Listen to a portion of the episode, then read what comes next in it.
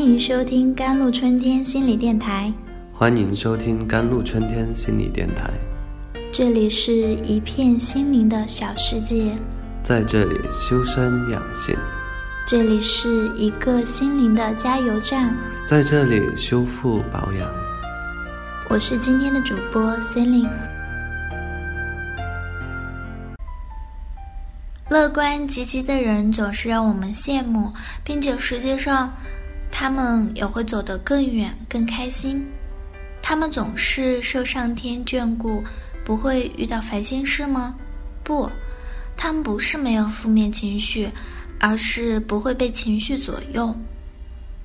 无可否认，我们生活在一个比前辈们更美好的时代。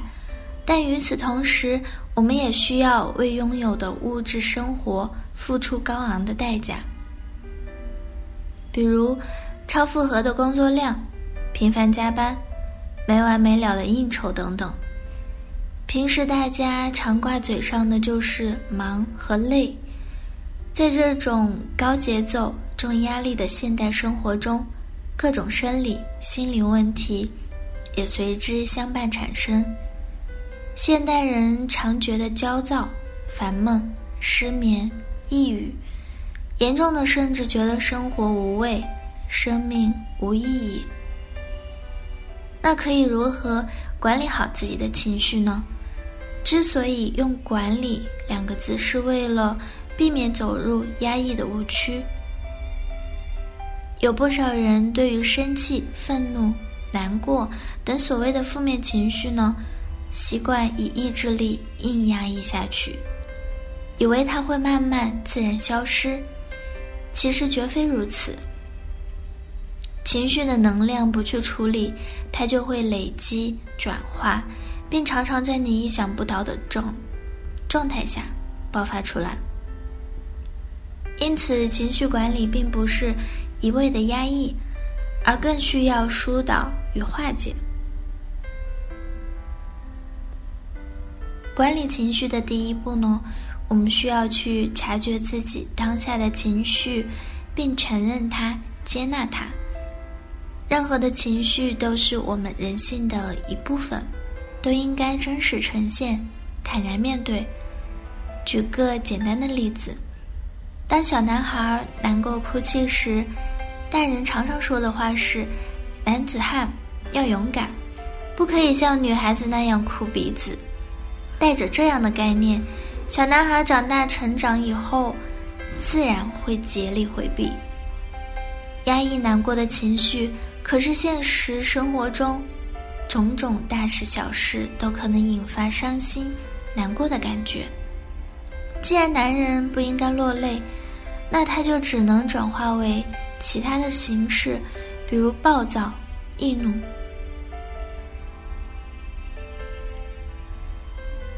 情绪管理的第二步是，去了解自己的情绪从何而来。先简单介绍心理学上的 A B C 理论：A 代表某个事件，C 代表情绪。我们往往以为是 A 导致了 C，比如你这句话让我很生气，但是不妨仔细想想，既然同样的 A 对于不同的人，并不会导致同样的 C。由此可见，真正让我们产生情绪的，另有一个介质 B，即我们每个人对该事件的解读看法，它与我们一路走来所积累的经验、观点乃至价值观密切相关。既然了解了其中的关键点在于自己的 B，那不妨去探寻，让自己产生如此强烈情绪的 B。是否合理？如果过于片面、极端，适当的调整一下 B，自己的 C 也会跟着随之变化。比如，一样是接到临时加班通知，如果 B 是老板又在剥削我，我真是倒霉。那接下去的加班时间一定很郁闷。如果 B 是看来老板还是离不开我，那就会忙并小小得意着。所以说面对同样同样的问题生气或者微笑完全由您自己选择。情绪管理的第三步是尝试着以适当的方式来表达情绪。这既可以缓解自身的压力又可以拉近与周围人之间的心理距离比如，面对工作上的巨大压力，与其通过板着脸、不分青红皂白的呵斥，吓得不得力来发泄，不如真实表达这项工程那么复杂。而给我们的时间又很有限，确实有相当难度，我感到很焦虑，也有点担心。幸好有你们这些有经验的下属帮忙，让我心里踏实不少。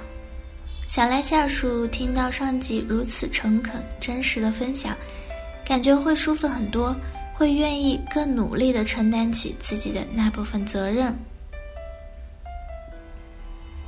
情绪管理的第四步，疏导，缓解内心积极的令自己不舒服的情绪。方法很多，找到适合自己的就行。